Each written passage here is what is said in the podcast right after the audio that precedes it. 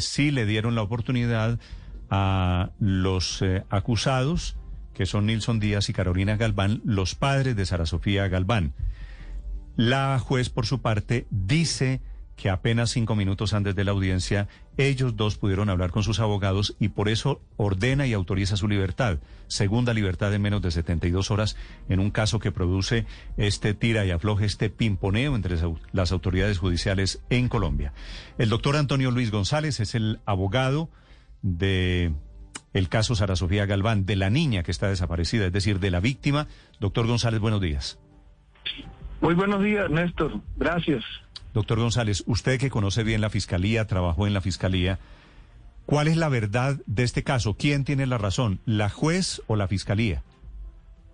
Bueno, Néstor, quiero aclararle a usted y a la opinión pública que me escucha que yo recibí el caso hace 48 horas, es decir, el día sábado, cuando me dio poder la tía de la joven, lo presenté ante la Fiscalía General de la Nación, los jueces respectivos, y en el día de ayer tuvimos la audiencia de lo que llaman la recaptura de los insindicados. En esa audiencia ocurrió algo muy particular y es que la señora juez le exige a la fiscalía algo básico. Tráigame la evidencia documental que los señores entre las 6 de la mañana y las 7 de la noche del primero de agosto, es decir, de ayer, tuvieron la oportunidad de entrevistarse con un defensor público. Tengo que ser honesto y transparente. La fiscalía no presentó la evidencia. Por eso yo no la pude apoyar en ese punto a pesar que soy el abogado de víctima. Es una regla básica que cualquier sindicado por cualquier delito tiene que entrevistarse con un defensor privado, si no lo tiene está la Defensoría Pública. Y en eso la Fiscalía no presentó la evidencia. Entonces la juez dijo, si no presentó la evidencia, de que ellos se entrevistaron con un defensor, aquí se violó un derecho básico que es el derecho de defensa y entre otros argumentos considero que por esa razón de orden jurídico constitucional había que dejarlo en libertad. En eso no nos podemos poner a fantasear ni a decir mentiras porque la audiencia está grabada, usted puede acceder y ahí se da cuenta lo que ocurre en la audiencia. Es triste que a esta altura de la vida, después de tantos años del sistema acusatorio, se falle en una regla tan básica, es una regla elemental. Sencillamente esa es la verdad de orden procedimental y es una garantía constitucional. Ahora, ¿qué le proponemos a la Fiscalía desde ya? Primero, que no coaccionemos a los jueces de la República para que hagan las cosas como como la fiscalía quiere. Y segundo, que nos dediquemos al caso de la niña. Realmente lo que se necesita es, en primer lugar, la búsqueda de la niña que la paralizaron, violando una ley que habla sobre ese tema. Como, como aquí el motivo de este ping-pong es si los acusados pudieron verse o no con sus abogados. Usted me imagino vio el comunicado esta madrugada de la Fiscalía, ¿verdad? Sí, lo acabo de ver, lo acabo de ver, lo acabo de ver. Ese comunicado dice que la policía es testigo de que ellos tuvieron acceso, ellos los acusados, a un defensor público desde ayer en la mañana, que no es cierto que ellos carecían de abogado defensor. ¿Eso es cierto? Es que hay que dividir la cosa. El 31 de julio, cuando los capturan, los señores sindicados sí tuvieron la oportunidad de entrevistarse con un defensor público, pero no fue posible porque la Defensoría Pública tiene unos horarios de 6 de la mañana a 10 de la noche y después de esa hora ya no hay servicio de Defensoría Pública, por lo menos en las URIs. En segundo lugar, la misma Defensoría Pública dice, atendemos a partir de las 6 de la mañana del primero de agosto del 2021. Ahí es donde está el punto trascendente y es que en la audiencia, en la audiencia donde había que presentar esa prueba documental que sí fueron atendidos por unos defensores, no se presentó. Yo estuve en la audiencia, soy el representante de víctima. Me da pena tener que decirlo, pero una verdad como esa no se puede ocultar. Sí, pero doctor González, en el comunicado la Fiscalía dice que sí, que hay informes de Policía Judicial que certifican que desde muy temprano ayer, cuando son recapturados en El Buen Pastor y en La Picota, sí tuvieron ellos acceso a la Defensoría Pública. ¿Lo que faltó fue el documento en la audiencia? Mi amigo, el 31 de julio, cuando lo recapturan, el, día que lo recapturan, no hay ningún problema. La juez sobre ese tema no puso ni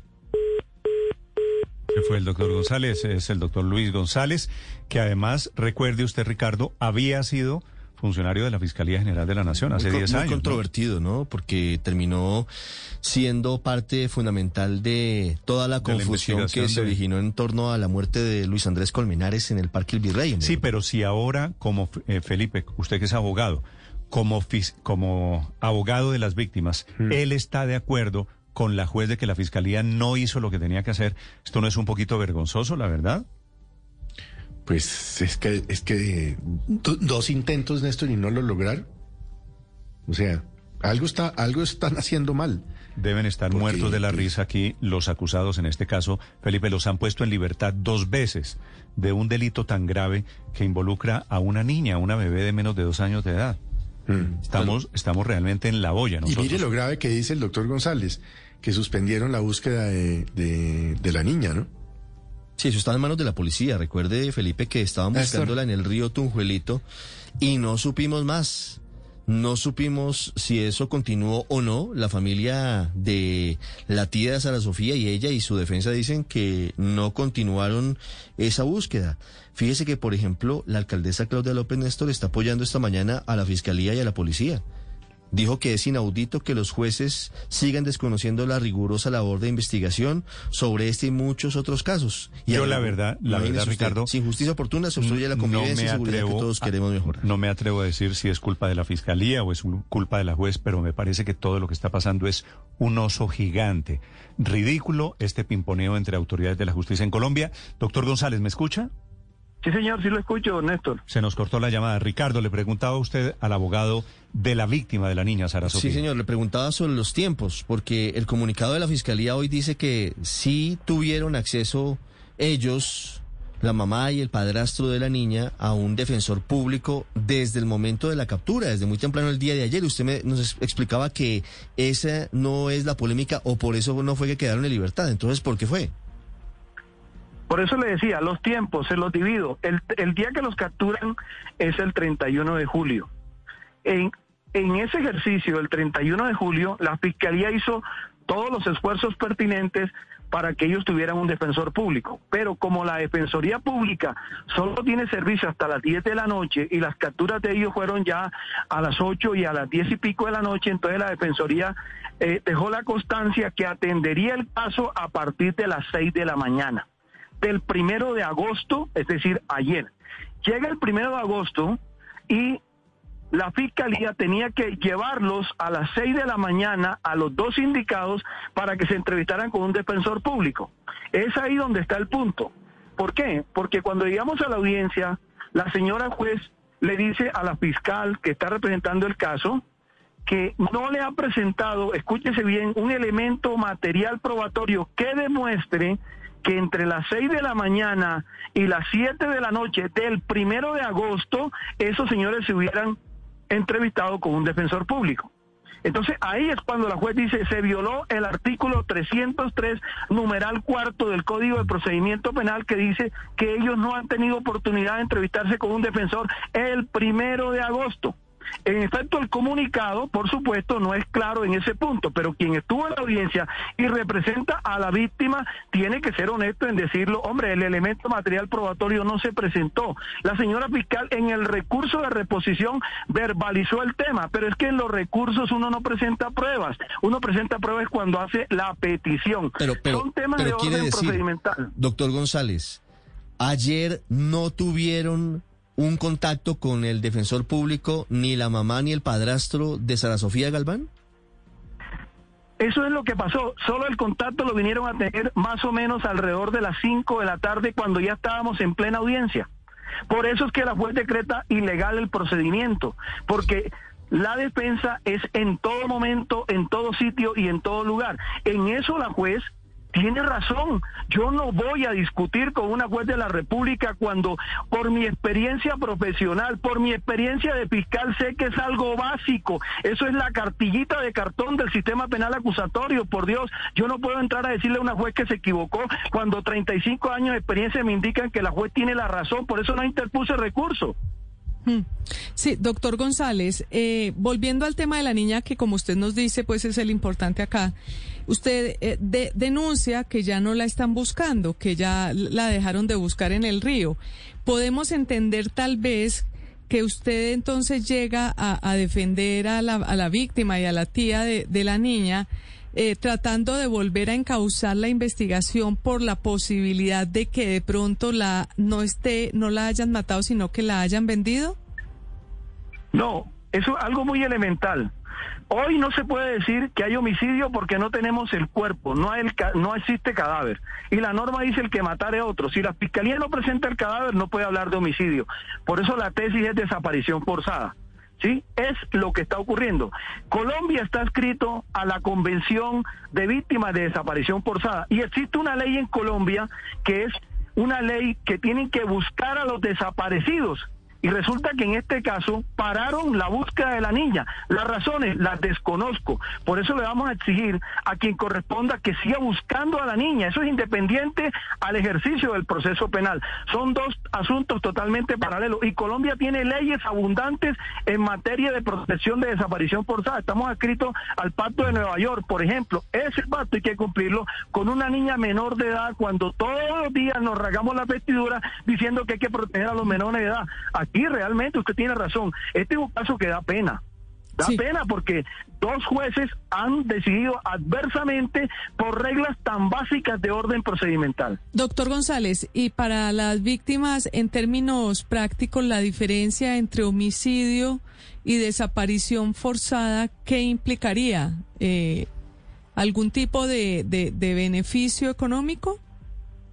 No, no, ninguno. No se está buscando beneficio económico de ninguna especie. Lo que quiere la familia es tener el conocimiento de la verdad. Algo muy sencillo. ¿Dónde está la niña? No está muerta porque no está el cadáver. Y tampoco la encuentran. ¿Cuál es la obligación del Estado colombiano con sus autoridades? Buscarla. Existe la ley de búsqueda de personas desaparecidas. La niña es una persona. ¿Por qué se paró la búsqueda?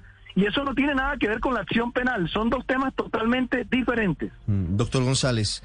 ¿Desde cuándo suspendieron la búsqueda de Sara Sofía? Bueno, yo insisto, tomé el caso hace 48 horas, pero como cualquier televidente cotidiano, tengo entendido que fue suspendida hace algunos dos o tres meses. Es la información que yo tengo. Pero independiente de cuánto tiempo la suspendieron, en este momento la niña no aparece. Significa que no se ha seguido buscando. Mire, en los elementos materiales probatorios que tengo, porque ya los tengo todos, ayer me lo pasó la fiscalía, hay un documento. ¿Sí? ¿Sabe dónde está la niña? Mm. Sí, por reserva no voy a decir cuál le dice el uno al otro. ¿Qué significa eso? Que en principio podría haber la esperanza que la niña está, está, está con vida. Sí, pero doctor González, no me queda claro algo. Usted dice, ¿suspendieron, abandonaron la búsqueda de la niña por unos días o definitivamente? Es decir, ¿hoy hay tareas de la policía en el río Tunjuelito?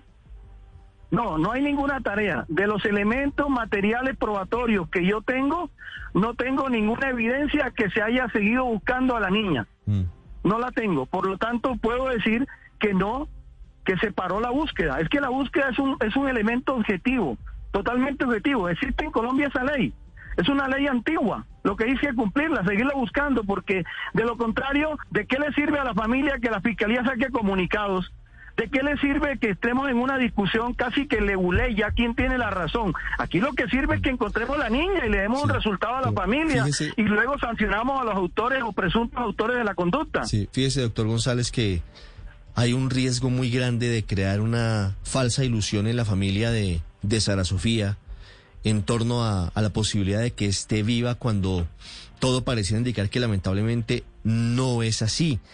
Y se ha venido tejiendo una cantidad de versiones según las cuales está en Bucaramanga o la tiene una migrante venezolana o habría sido vendida. Por eso es tan delicado lo que usted dice. ¿Cuáles son las pruebas según las cuales ustedes señalan que hay conversaciones que dicen que la niña estaría viva? ¿Quiénes hablan y en dónde estaría ella? Tengo un elemento material probatorio que anoche tuve la oportunidad de leer en las pruebas que me entregó la fiscalía, donde un sindicado cuando lo entrevistan en medicina legal dice, lo que ocurre es que él sabe dónde está ella. Con base en ese elemento material probatorio, pareciera que hay una esperanza de que la niña está viva, pero eso hay que investigarlo, por eso hay que seguirla buscando, es que para eso es que están instituidas las autoridades y las leyes, no para estar en estas discusiones de orden jurídico, que quién tiene la razón o quién no tiene la razón, hombre, hay que ser honesto y transparente frente a estos temas.